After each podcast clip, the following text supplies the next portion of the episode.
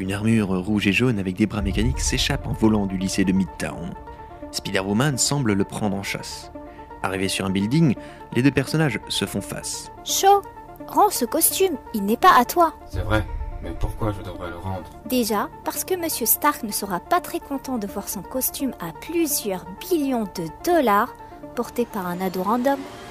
Et aussi parce que tu ne sais pas le contrôler. T'en es sûr Puisque je vois qu'on peut pas discuter, eh bien c'est ce qu'on va voir. Les deux personnages s'élancent alors l'un contre l'autre quand soudain Iron Man lui-même apparaît, empêtré dans ce qui semble être deux symbiotes apparemment instables de Venom tentant de prendre contrôle de son armure. Si tu as du bon en toi, c'est le moment de le prouver, Amadeus. Spider-Woman s'élance alors vers Iron Man et tandis que l'un des symbiotes s'élance vers Jessica, l'autre continue de détériorer l'armure de Tony Stark.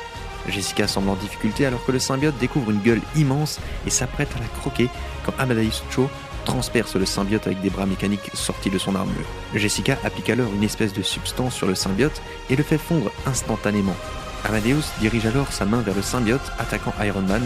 Un rayon d'énergie répulseur en sort et vient frapper le symbiote qui s'immobilise. Spider-Man lance également une toile d'araignée contenant la même substance qui fait fondre le symbiote sur place. Amadeus tend alors la main à Jessica, cette dernière l'agrippant avec une petite hésitation, mais avec un sourire chaleureux. Iron Man, quant à lui, se relève en titubant. Apparemment, nous avons trouvé un nouvel étudiant pour notre académie. Qu'en dis-tu, Iron Spider? Ah, par contre, si tu me dis non, je récupère le costume et tu vas me faire des travaux de dommages et intérêts pour plusieurs années. Mais bon, comme tu viens de me sauver la vie, je te laisse une chance. Amadeus sourit. Bienvenue dans l'Académie des Avengers. Lui lance alors Jessica Drew.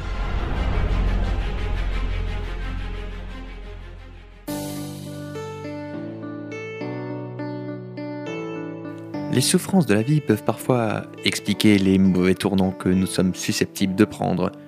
Amadeus Cho, bon, les versions diffèrent. Tantôt il est un petit malfrat des rues, tantôt il est un bon élève, mais rejeté par ses camarades. Cette dernière version de lui, selon la série animée Ultimate Spider-Man, fait de lui un des personnages les plus intelligents de l'univers Marvel. Et alors qu'il possède un QI supérieur à la moyenne et que son talent n'est malgré tout pas reconnu, il va céder à la frustration et à la jalousie. Mais cependant, les adversaires qu'il rencontrera sur sa route se transformeront en alliés. Entre nous et Dieu, c'est un peu pareil. La vie nous met devant des choix, Dieu a un plan pour nous, mais l'adversaire essaye de le contrecarrer et souvent nous blâmons Dieu de ne rien faire alors que nous lui demandons inlassablement de sortir de nos vies, sortir de nos administrations, de nos écoles et bientôt même de notre pays. Malgré tout, même si Dieu ne s'impose pas, il ne nous abandonne pas, il ne tient qu'à nous de lui ouvrir la porte. Si je réfute l'existence de Dieu quand les malheurs arrivent, comment pourrais-je lui rejeter la faute alors même que je ne crois pas en son existence?